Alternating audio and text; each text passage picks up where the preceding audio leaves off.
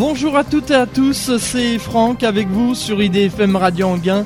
Très heureux de vous retrouver comme tous les troisièmes mercredis de chaque mois, de 13h à 14h, pour l'émission À toi les étoiles, qui comme son nom l'indique est une émission destinée à l'astronomie. Aujourd'hui, c'est la dernière émission de cette année 2007, puisque c'est une émission mensuelle, mais c'est aussi une émission anniversaire. En effet, il y a trois ans, le 15 décembre 2004, faisait son apparition dans la grille de programme d'IDFM, l'émission À toi les étoiles. Et pour cette émission anniversaire, eh bien, le thème aujourd'hui est l'astronomie au temps de la préhistoire. En effet, déjà à la préhistoire, on faisait de l'astronomie. Et nous allons d'ailleurs en parler aujourd'hui avec notre invité que nous avons par téléphone, Chantal Jeg Volkeviez, qui est ethno-astronome. Madame Chantal Jeg Volkeviez, bonjour. Bonjour. Merci d'avoir répondu présent à cette invitation pour participer à cette émission anniversaire d'Atoile les Étoiles, qui au passage est la 36e émission d'Atoile les Étoiles. Et oui, 36 émissions depuis le 15 décembre 2004, date de la toute première émission d'Atoile les Étoiles. Alors, euh, Madame Chantal Jacques Volkoviez, première question, qu'est-ce qu'un ethno-astronome Un ethno-astronome, c'est quelqu'un qui fait en même temps de l'ethnologie et de l'astronomie. Et puis au passage, on fait, on s'intéresse automatiquement à l'archéologie parce que on travaille sur l'interprétation des œuvres d'art, euh, que ce soit des gravures, des peintures, euh, même euh, des poèmes ou des textes anciens. Et on essaye de recadrer le ciel tel qu'il était à l'époque de la création de l'œuvre et on regarde s'il y a une correspondance entre l'œuvre et le ciel. Alors, vous vous êtes intéressé à la grotte de Lascaux, vous avez fait donc euh, des, études. Qu'avez-vous découvert justement en allant faire des recherches euh, dans la grotte de Lascaux? Alors la, découverte la plus importante euh, au départ, c'est tout simplement que le, parce qu'en fait c'était simple, hein. c'était de se rendre compte que le soleil pénétrait à l'intérieur de la grotte le soir de l'été et uniquement euh, pendant cette période-là, c'est-à-dire euh, quelques jours, hein, au moment du coucher solaire. C'est-à-dire quand le soleil euh, arrive sur l'horizon, il peut pénétrer à l'intérieur de la grotte et il va au plus profond. Alors ça, c'était quelque chose de très important, mais c'était important si on pouvait prouver que ce n'était pas un hasard, que c'était un choix délibéré. Donc, euh, euh, quand euh, je me suis rendu compte de ça, le conservateur de la grotte de Lascaux, Jean-Michel Jeunesse, ainsi que Jean-Claude, m'ont dit, voilà, c'est très intéressant, mais il faudrait se rendre compte et étudier les autres grottes ornées pour voir si on retrouve le même phénomène.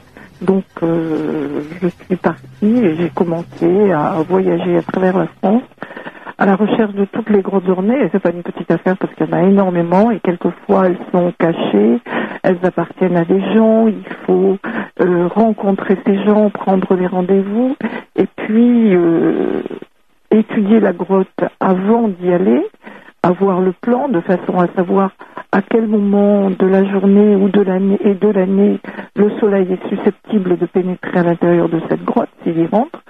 Et puis après, il faut aller sur place pour faire des photos et, voir euh, le phénomène effectivement, voir s'il n'y a pas une montagne en face, par exemple, qui empêche euh, l'arrivée du, soleil. Donc c'est euh, beaucoup de, de déplacements. Il faut y aller plusieurs fois à chaque fois.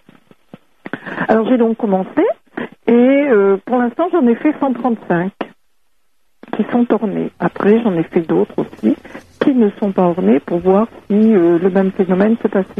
Et alors, euh, dans toutes celles qui sont ornées, j'ai toujours, toujours trouvé le soleil qui pénètre à l'intérieur de la grotte à un moment remarquable du temps, c'est-à-dire au moment des levées ou des couchers solaires, des solstices ou des équinoxes. Et alors, euh, de façon préférentielle, euh, l'axe levé de l'hiver, coucher du soleil de l'été. Voilà. Alors ça, ça a été euh, quelque chose de très important et ça m'a pris un grand nombre d'années. Ça fait une dizaine d'années que, non, neuf ans que je roule et que je marche à travers toute la France pour retrouver ces grottes donc des, découvertes intéressantes. Et alors justement, vous parlez de, grottes ornées euh, et, non ornées. Euh, est-ce que vous avez trouvé, euh, par rapport aux, ornements des, grottes, des, dessins qui pourraient être, par exemple, des pseudo-cartes du ciel? Alors, j'avais commencé avant de travailler dans l'ASCO, j'avais fait ma thèse dans la vallée des merveilles. Et euh, c'est là que je m'étais rendu compte que les gravures formaient des ensembles euh, qui étaient des représentations euh, d'un morceau de ciel à un moment donné, à tel point que j'ai pu dater ces ensembles de gravures. Alors là, c'était assez facile euh, parce que euh, la vallée des merveilles, les gravures qui, sont, qui, ont, été faites là-bas datent euh, de la période ou du calcolithique ou de l'âge du bronze ancien, c'est-à-dire à peu près entre moins 2400 et moins 1700. Donc euh, ça n'est pas très loin dans le temps par rapport aux grottes paléolithiques, euh, aux abris paléolithiques. Les abris, euh, par exemple, l'abri Blanchard à Serjac, pas très loin de Lascaux, date de 35 000 ans avant le présent. Donc c'était assez proche hein. et c'était assez facile.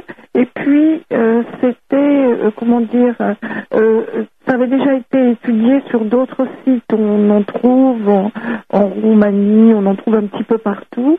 Et euh, c'était quelque chose de connu, donc euh, d'assez facile à, argumenter.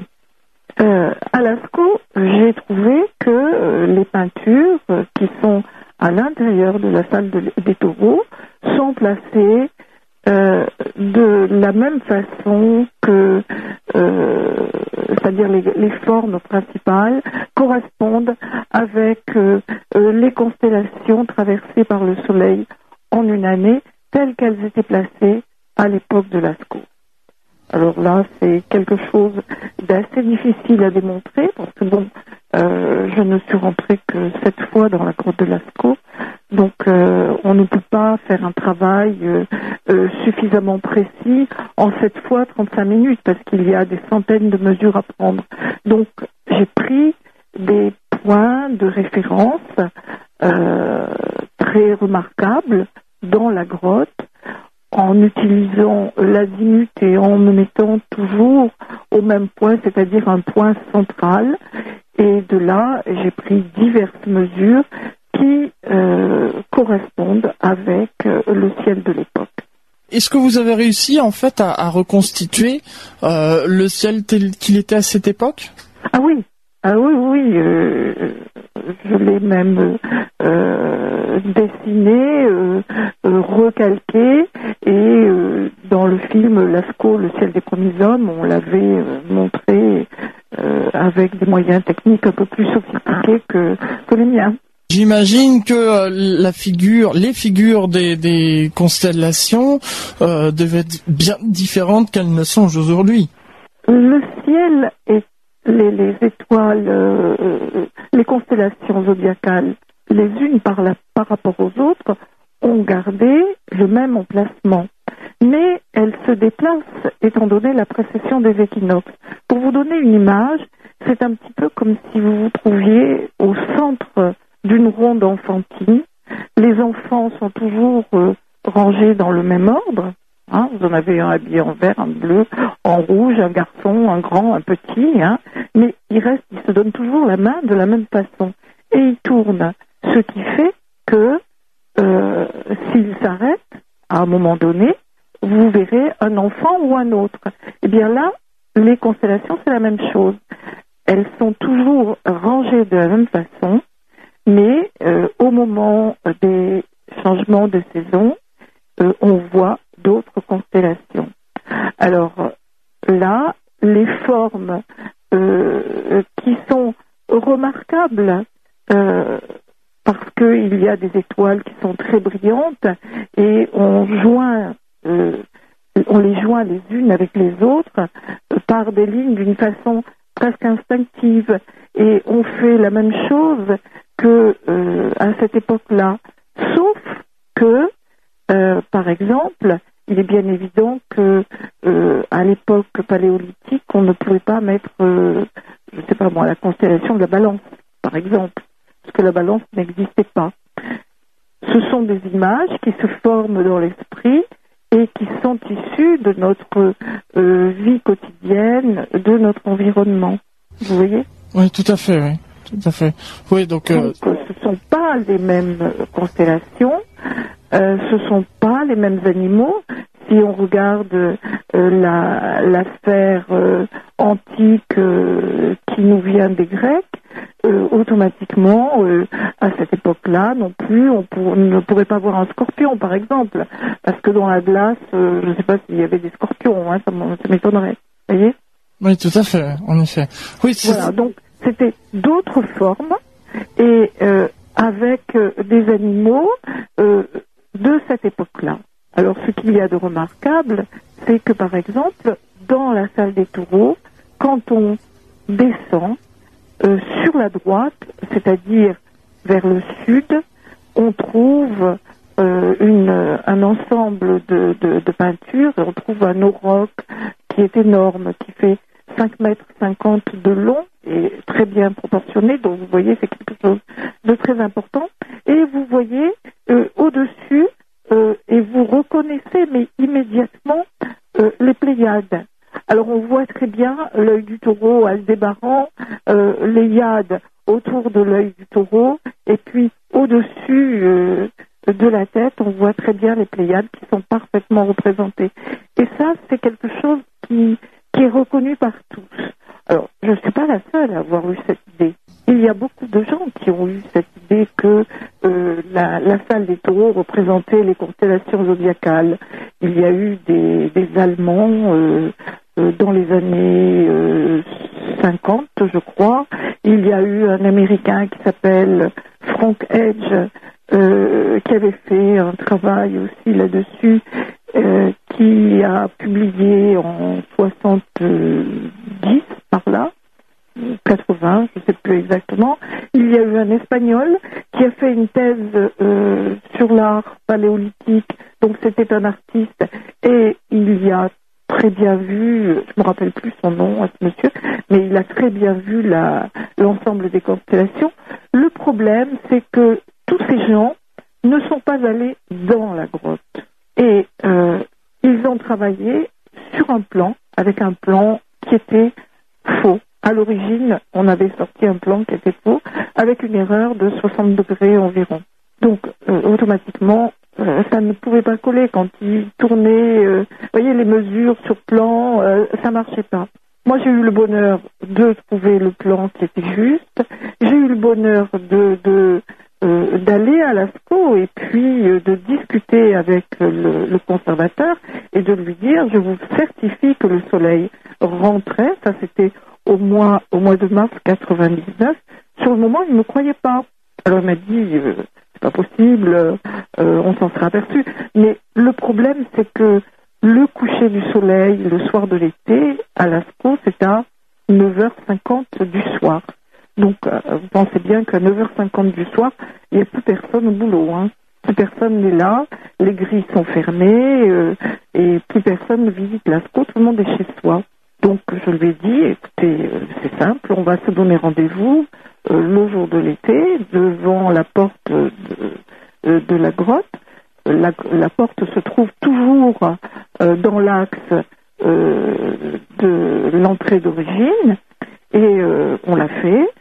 On est arrivé une heure avant euh, pour voir arriver le soleil et descendre, le voir descendre, admirer la course et puis euh, en se disant bon, je me disais si jamais j'ai fait une petite erreur de calcul, euh, il vaut mieux être là avant parce que il m'attendra pas.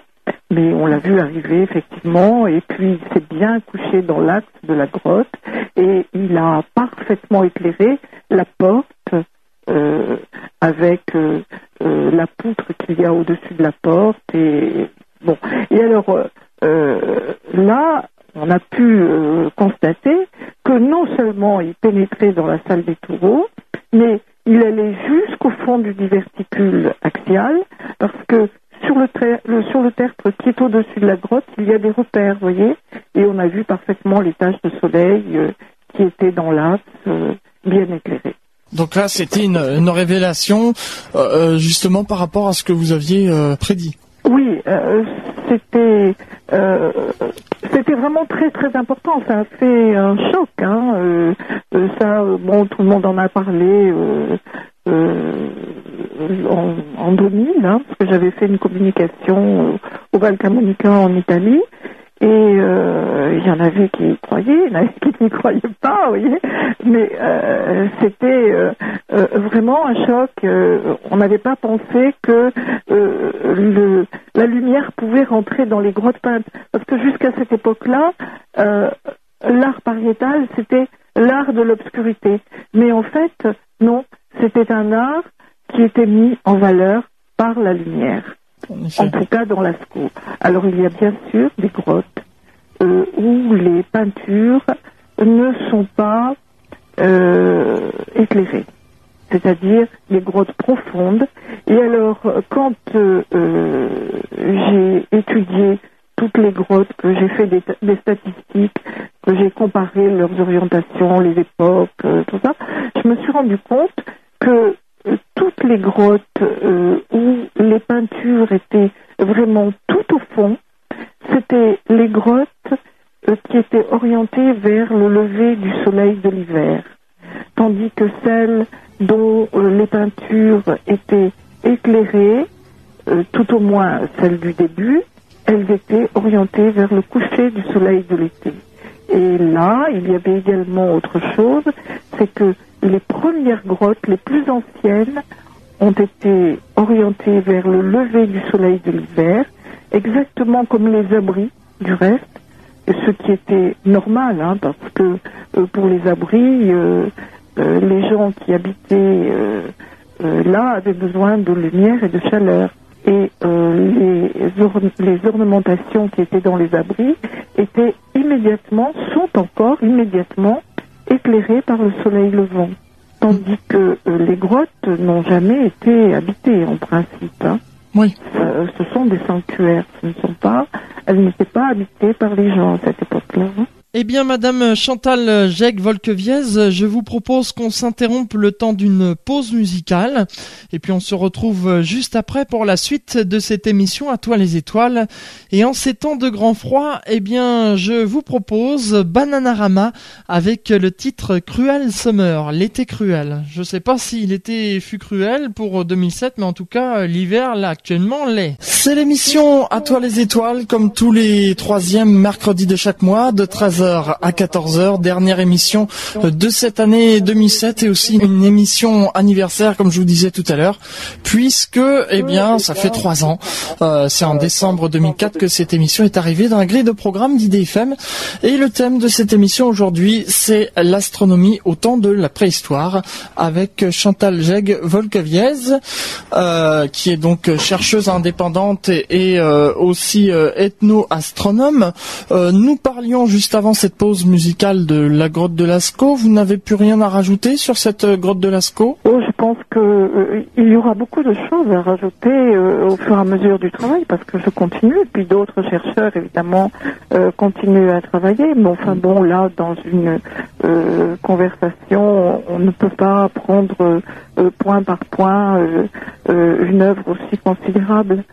Mhm. Mais si vous le souhaitez, je peux vous parler de quelque chose d'encore plus ancien, si vous voulez. Alors, on a parlé justement en préparant cette émission de l'os de Rennes. Oui. Alors, euh, l'os de Rennes, c'est un petit os. Euh, en fait, c'est une côtelette de Rennes, un morceau de côtelette. Et euh, cet os date de 35 000 ans à partir de maintenant. Donc 36, 35 000 ans BP. Euh, c'est un os qui a été trouvé dans l'abri Blanchard à Serjac, euh, à quelques kilomètres de Lascaux, 15 kilomètres à peu près. Euh, il a été trouvé dans un abri, donc ça n'est pas une grotte c'est différent, un abri. Il y a eu des gens qui ont habité dans cet abri pendant de longues années, puis il a été abandonné après un effondrement. Alors cet os a été étudié par un Américain dans les années 69 68 par là, 68-69. En fait, c'était pour, euh, vous savez, l'alunissage. Les Américains, la NASA avait demandé à Alexander Marchak de faire, euh, c'était un journaliste scientifique, de faire une recherche sur tout ce qui était l'étude de la Lune. Faire euh, un travail en vue de cet événement très important qui a eu lieu à cette époque. Et Alexander Marchak a découvert euh, cet os, parmi d'autres, parce qu'il y en a d'autres aussi, qui représentent la course de la Lune. Et il a euh, découvert que euh, le sens de lecture, en fait, c'est une forme serpentine. Et il a eu l'idée de le lire en quelque sorte, d'une certaine façon, parce qu'on y voit des petites cupules qui sont gravées et il pensait que c'était un calendrier lunaire. Alors on peut dire, il faut euh, avoir un mot, une explication. Euh, il est évident que ça n'était pas vraiment un calendrier. Euh, j'ai travaillé depuis dessus, un petit peu plus, un petit peu plus loin que ce qu'il a fait, et en fait c'était une observation lunaire. Alors Marchak pensait que il avait reproduit le dessin il avait fait une photo, mais les appareils euh, euh, photo étaient peut-être moins bons à cette époque euh, qu'ils ne sont maintenant. Euh, de plus, il y avait aussi peut-être certaines difficultés vis-à-vis de l'informatique, encore que à la NASA, il pouvait avoir des moyens très importants.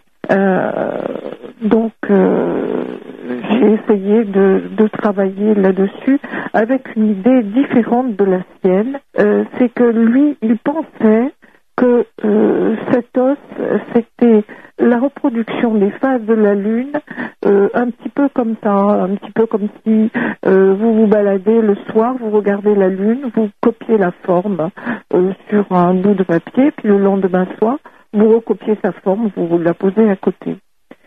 Et moi, je me suis dit, c'est une forme serpentine, donc pour un observateur, il y a quelque chose de très particulier, c'est que ça a été observé toujours du même endroit. Ça n'est pas de n'importe où, en levant le nez et en regardant la lune. Alors évidemment, la chose la plus simple, c'était euh, de me dire que euh, cette observation avait été faite à partir de l'abri blanchard, là la, euh, l'os a été trouvé. Alors je suis allée sur place, je connaissais déjà, parce que j'y avais déjà travaillé, j'avais euh, travaillé justement pour l'orientation des grottes et des abris, je connaissais très bien son orientation, je suis retournée, j'ai fait des photos de tout l'horizon, euh, j'ai pris la, la hauteur, j'ai mesuré la hauteur de la colline en face, et j'ai bien regardé le paysage, et je suis restée dans l'abri à regarder arriver la lune, à l'attendre. Et je suis partie d'un principe que, à partir du moment où cet abri est orienté parfaitement vers l'ouest, on ne pouvait voir que des couchers de lune. Évidemment, euh, on était contre une falaise qui était nord-sud et on était juste en face de l'ouest. Donc on ne pouvait pas voir le lever. Je pouvais éliminer tout de suite les levées.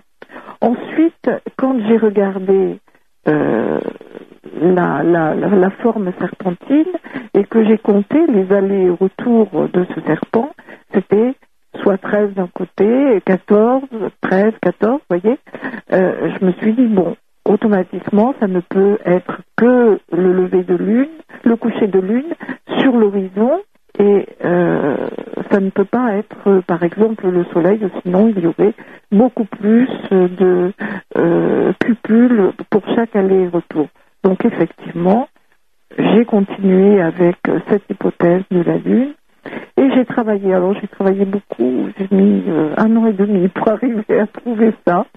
Mhm. Et euh, j'ai pu me rendre compte que le point de départ qui était donné par Marshall, avait une forme de chapeau circonflexe.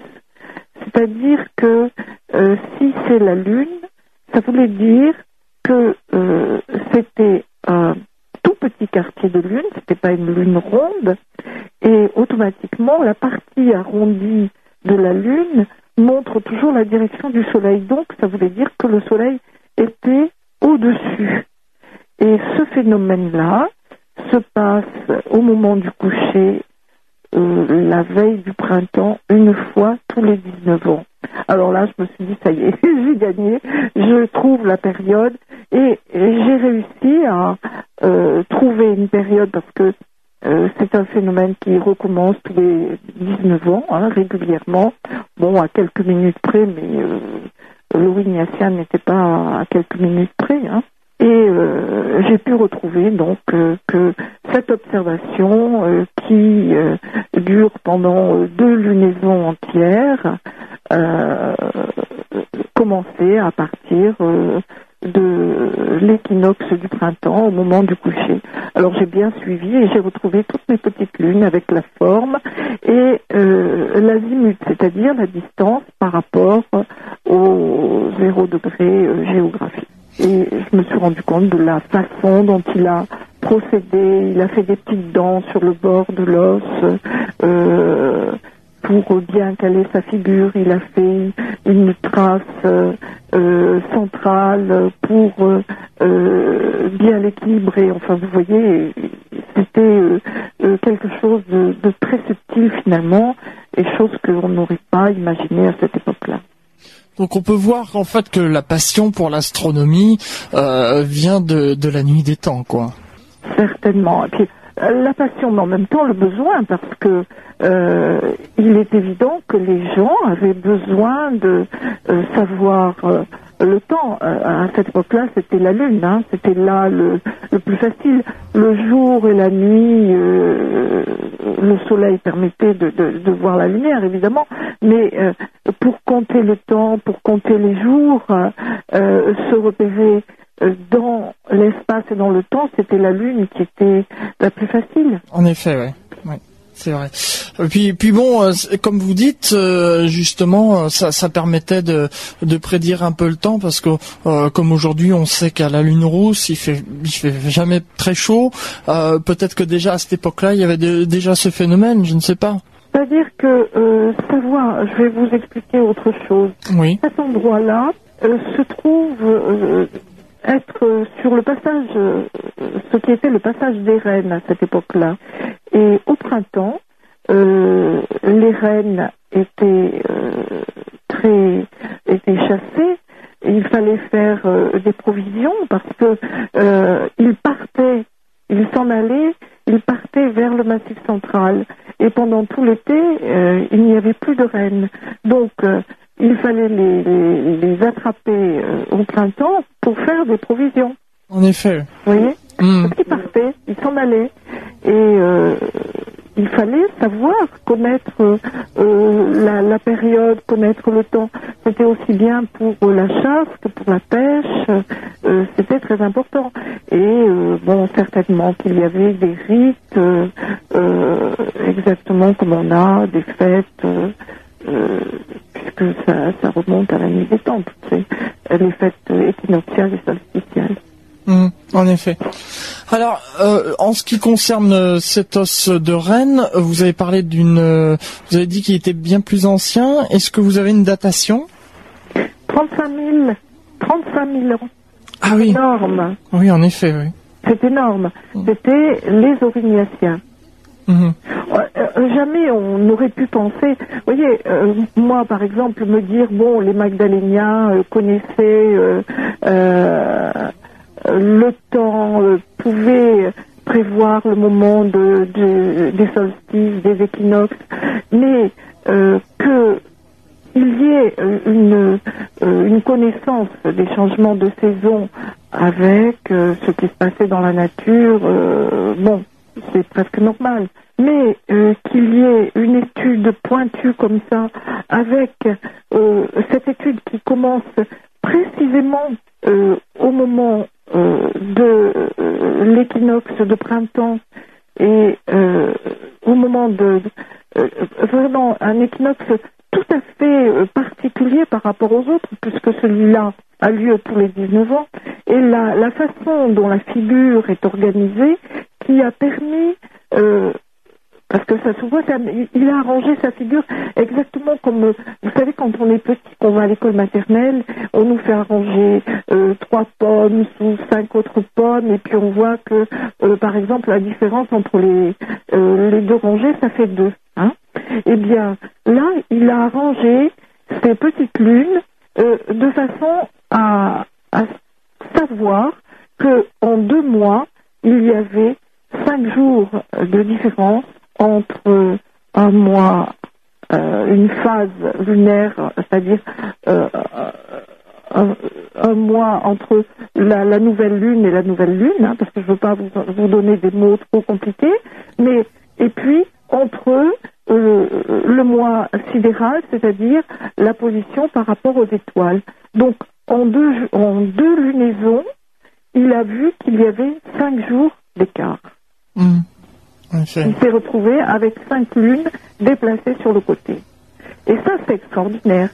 C'est donc, c'est donc pas un calendrier vraiment. C'est une observation, une étude de la différence des mois lunaires. Mhm. Madame Jeg Volkeviez, nous allons marquer une seconde pause musicale. On se retrouve juste après pour euh, la troisième et dernière partie de cette émission À toi les étoiles. C'est l'émission À toi les étoiles, comme tous les troisièmes mercredis de chaque mois, de 13h à 14h. Et pour euh, cette dernière émission de cette année 2007, eh bien le thème aujourd'hui c'est l'astronomie au temps de la préhistoire, avec comme invité Chantal Jeg Volkeviez, qui est ethno-astronome. Madame Jeg Volkeviez, euh, j'aimerais que l'on parle maintenant de la Vallée des Merveilles. Ah, la Vallée des Merveilles, c'est un lieu un petit peu magique. Il y a beaucoup de gens qui connaissent, quand je dis un petit peu, c'est même beaucoup, euh, qui connaissent euh, ce site qui se trouve pas très loin de chez moi. Et c'est là que j'ai fait ma thèse. Alors là, je me suis baladée pendant des années. ça a été une thèse en même temps sportive, vous voyez, parce que euh, euh, les gravures sont entre 1800 euh, et 2500 mètres. Mm. Donc il faut rester en montagne avec sac à dos et puis crapahuter là-haut avec le matériel de mesure, de photos, la nourriture et la boisson. Voilà. Donc c'est bien, c'est sportif et c'est euh, vraiment de la bonne randonnée. Et il y a euh, et 39 000 gravures qui sont dispersées sur 14 km carrés. Euh, vous avez à peu près euh, 3920 roches euh, gravées et qui sont orientées de certaines façons. Alors en faisant ma thèse, je me suis rendu compte et d'une façon en fait euh, qui n'était pas inattendu quand on lit un petit peu les textes anciens, que euh, tous les poignards gravés, parce qu'il y a énormément de poignards, euh, étaient en fait le symbole du soleil de sa position, de sa direction. Les pointes des poignards étaient toujours dans la direction du soleil et pas n'importe lequel. C'est le soleil de l'été, au lever ou au coucher, ou le soleil de l'automne au lever ou au coucher, ou alors le soleil de la date euh, intermédiaire, date que les, les, Celtes, les Celtes appelaient. Mm. Donc, euh, quand on se balade dans la vallée des merveilles, on a l'impression qu'il y a des poignards dirigés dans tous les sens. Mais ce poignard montre toujours le soleil et, en fait, la direction est différente parce que l'altitude au fur et à mesure où, vous marchez est différente et le relief au-dessus, puisqu'on est au milieu de montagnes assez hautes, est différent aussi. Vous voyez Donc on a l'impression que euh, il y a des poignards dans tous les sens. Mais en fait, c'est toujours la même direction, le soleil, au lever ou au coucher, le, à ces trois dates. Voilà. Mhm. Et alors après, vous avez des ensembles de gravures sur des roches. Par exemple, vous avez le chef de tribu que j'ai travaillé énormément sur euh, euh, dans ma thèse. Vous avez le soleil c'est une, c'est la seule pierre levée du site. Et euh, vous avez le soleil qui, à l'instant où il sort de la montagne, arrive sur le chef de tribu et c'est un personnage avec les mains euh, ouvertes et le soleil arrive, euh, les rayons du soleil arrivent exactement dans ses mains euh, comme euh, ça se passait avec Akhenaton, vous savez, les, figures égyptiennes, vous avez les rayons de soleil qui arrivent dans les mains du pharaon. Et eh bien là, vous avez un personnage avec une chasuble et puis des cornes de taureau sur sa chasuble. Vous avez ce personnage avec le soleil qui arrive sur ses mains quand euh, le soleil se lève. Hein. Et puis, il a un poignard qui est planté dans la tête. En effet. Alors... C'est une figure assez connue. Hein. Oui. Voilà, donc là, le soleil de l'été met la roche en valeur et euh, ça a été bien calculé parce qu'il y a des encoches qui permettent euh, au soleil de passer juste au moment où le soleil euh, se lève. Et quand on se met vraiment contre la roche, on se rend compte que la roche a été taillée de la même forme que le relief de la montagne. C'est ce qui permet que le soleil passe. Il y a aussi d'autres d'autres roches qu'on peut voir d'ailleurs sur votre site. Euh, je vais donner l'adresse et on redonnera aussi en fin d'émission. C'est www.arcciel.com. Euh, on peut voir aussi, vous l'avez évoqué, le, le dieu au bras, le au bras en zigzag. Oui, alors le dieu au bras en zigzag, ça c'est quelque chose d'extraordinaire. J'ai pu retrouver euh, euh une éclipse avec cette euh, c'est la, représentation d'une éclipse. Et j'ai pu la dater. En fait, euh, euh, c'est le jour de l'automne, au moment du lever du soleil. Et euh, c'est une éclipse annulaire. Et étant donné que le soleil, en se levant, et il y avait le soleil et la lune qui étaient joints, qui étaient conjoints, comme on était le matin de l'automne, l'ombre de la lune en touchant la Terre, euh, était euh, arrivé sur l'équateur. Ce qui fait que pendant un instant, cette éclipse qui au départ était annulaire est devenue totale. C'est extrêmement rare, mais ça arrive. Donc c'est une éclipse annulaire totale pendant un instant. Hein. C'est ce qui a permis sans doute euh, de voir euh, les protubérances, euh, c'est-à-dire par exemple l'oreille. Hein, on appelle ça une protubérance en marche. Euh, qui vient sur euh, euh, ce que l'on appelle le dieu bras zigzag. Mais en fait, on a dit le dieu parce qu'il a une auréole. Mais cette auréole, ça date de quand? Du christianisme.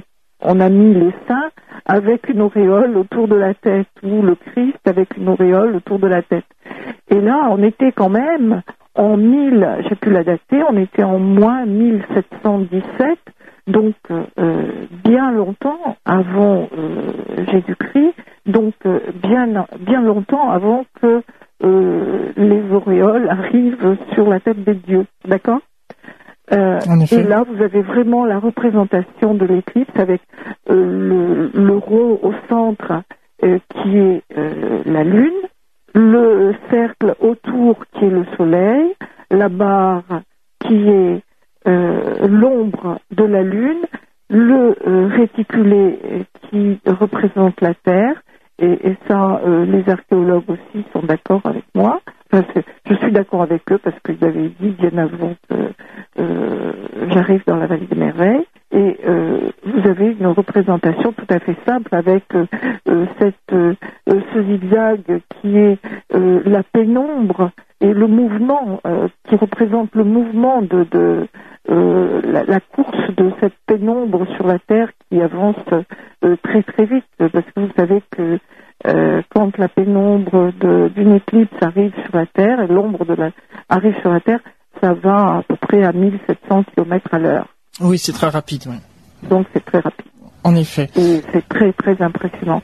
Et alors, au-dessus, je dis que ce sont les constellations qui était visible avant l'éclipse, qui était visible dans le ciel, hein, et au-dessous, les euh, trois dessins que vous avez, euh, qui sont un peu en dessous et à droite d'un autre poignard, ce sont les constellations qui ont été visibles quand le soleil a été éteint. Que, évidemment, comme on était à l'aube, en plus, la lune est arrivée dessus, il, a fait nuit. Donc on a vu les étoiles qu'on ne voyait jamais. Et grâce à ça, j'ai retrouvé cette euh, date d'éclipse qui n'a été, euh, jusqu'à cette euh, gravure, notée nulle part, qui n'était connue nulle part. Et alors on peut la retrouver facilement par les calculs avec n'importe quel programme d'astronomie. Donc le 9 octobre, moins 1717. Mais alors, une question que je me pose, c'est que ça devait être effrayant pour les hommes préhistoriques, parce qu'aujourd'hui, bon, une, éclipse, on sait ce que c'est, donc euh, on, s'y attend, mais pour eux, de, de voir comme ça le soleil s'éteindre, c'est un peu comme euh, Tintin, euh, les aventures de Tintin, chez les Incas, quand il quand sait justement qu'il y aura une éclipse de soleil et qui fait coïncider le moment où il est sur le bûcher et qui commande le soleil, comme on dit. Oui, je pense que ça devait être effrayant, très impressionnant. Peut-être pas pour euh, les gens qui étaient là, parce qu'à mon avis, c'était des gens euh, qui connaissaient. Et euh, je suis pratiquement persuadée, depuis que j'étudie les roches de la vallée des merveilles, qu'ils étaient venus là dans ce but. Parce que il y a différentes roches qui sont gravées, qui représentent des moments euh, très caractéristiques permettant de prévoir les éclipses.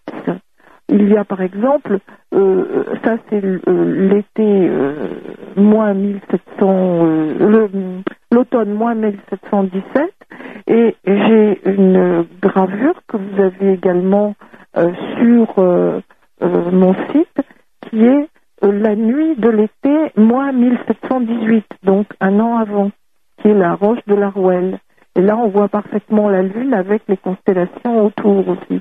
Et j'ai retrouvé d'autres roches euh, avec euh, euh, gravées. Et alors, quand on lève les yeux, il y a sur la montagne un gros rocher qui a à cet endroit-là la forme d'un cercle. Et je sais que la Lune ou le Soleil, en passant derrière, peut faire comme une éclipse et ça fait un petit peu euh, comme euh, euh, les appareils permettant d'étudier les éclipses. En effet, oui. vous avez en bas la reproduction avec encore une flèche et puis une oreille percée. C'est intéressant. Oui. Au même endroit, à cet endroit-là, sous ce rocher. Mhm. permet d'occulter le soleil ou la lune au moment du passage dans le ciel. Mhm. Alors, euh, on arrive bientôt au terme de cette émission. Donc, est-ce que vous aviez encore euh, quelque chose à rajouter, euh, notamment au niveau de la vallée des merveilles? Oh, la Roche de l'Hôtel, par exemple, mmh. qui est un endroit absolument extraordinaire où j'ai vécu le moment, une des nuits les plus fantastiques de ma vie sur le plan ethno-astronomique, parce que là, ça a été un spectacle éblouissant. Vous avez, c'est une grosse roche, la forme d'une baleine, en quelque sorte, et vous avez un bloc erratique qui a été déposé par le glacier dessus. On peut se glisser sous ce bloc erratique parce qu'il y a d'autres rochers, ça fait comme une petite grotte, mais euh, il y a euh, une ouverture qui, euh, qui est triangulaire, qui a la forme d'une lunette puisque c'est ça forme une lunette sur à peu près 1m50 de longueur et à l'instant où le soleil se lève sur la montagne, il pénètre dans ce trou et il éclaire l'intérieur de la grotte. Quand c'est la lune aussi, la lune des moissons, c'est-à-dire euh, euh, au moment de l'automne, euh, c'est pareil quand elle a la même position que le soleil à son lever. Donc, vous avez la lune qui pénètre aussi à l'intérieur de la roche. Et sur cette roche gravée qu'on appelle la roche de l'autel, il y a 115 poignards qui sont euh, orientés dans la direction du soleil et leur azimut est fonction du temps d'éclairement à l'intérieur de la petite grotte. Quand le soleil disparaît de l'intérieur de la, de la petite grotte, il n'y a plus de poignard dans la direction du soleil. Donc vous voyez, ça veut bien dire que euh, les hommes de cette époque avaient remarqué le soleil et avaient remarqué ce phénomène de lumière à l'intérieur de la grotte. Et quand on est debout devant cette roche, après, euh, quand on voit la lune euh, qui, la pleine lune, donc de l'automne, qui traverse la vallée, elle arrive précisément sur le pic des merveilles, et là devant, on voit la lune bien ronde qui roule tout le long du pic des merveilles. Vous l'avez du reste, la photo, euh, sur mon site, vous avez cette photo, et ça dure à peu près pendant deux heures et demie. Mais c'est un spectacle éblouissant de beauté, éblouissant. Et vous avez très souvent, il fait froid, il y a de la neige un petit peu, ça commence. Alors vous avez de là, ça scintille, et puis la lumière de la lune comme ça sur la montagne, qui est, euh, ça fait une lueur un petit peu phosphorescente. c'est quelque chose de merveilleux et, et dont on se rappelle toute sa vie. Alors là, je pense que vous avez toutes les photos sur mon site. D'accord. Eh bien, écoutez, euh, Chantal Jag Volkoviez, nous arrivons au terme de cette émission euh, À toi les étoiles. Alors, euh, comme le veut la tradition, eh bien, l'invité donne le mot de la fin. Alors, Chantal Jag Volkoviez, le mot de la fin? Le mot de la fin, c'est essayer de vivre avec la nature en regardant, en observant les étoiles la Lune et le Soleil, et en les observant, en oubliant nos connaissances actuelles, essayer de, de voir ce qui est et non pas ce que l'on croit savoir. Parce qu'on croit savoir un tas de choses et euh, les choses importantes ont été oubliées. Et à ce moment-là, on vivra des moments de bonheur euh, vraiment intenses et on vivra en accord avec la nature. Mhm. C'était donc le mot de la fin. Merci beaucoup euh, Chantal Jacques Vocloviez d'avoir participé à cette émission À toi les étoiles. C'était donc la dernière émission euh, de cette année 2007. On se donne rendez-vous en janvier pour une nouvelle émission. Merci encore. Et puis bah, vous retrouvez. Alors on rappelle l'adresse de votre site quand même, donc www.arqueciel.com. Archéociel. Archéociel, pardon. Archéociel.com. Voilà. Merci beaucoup. Vous retrouvez la suite, euh, vous retrouvez la suite des programmes d'IDFM Radio Anguin et on se donne rendez-vous au mois de janvier. Bonne fête de fin d'année à toutes et à tous.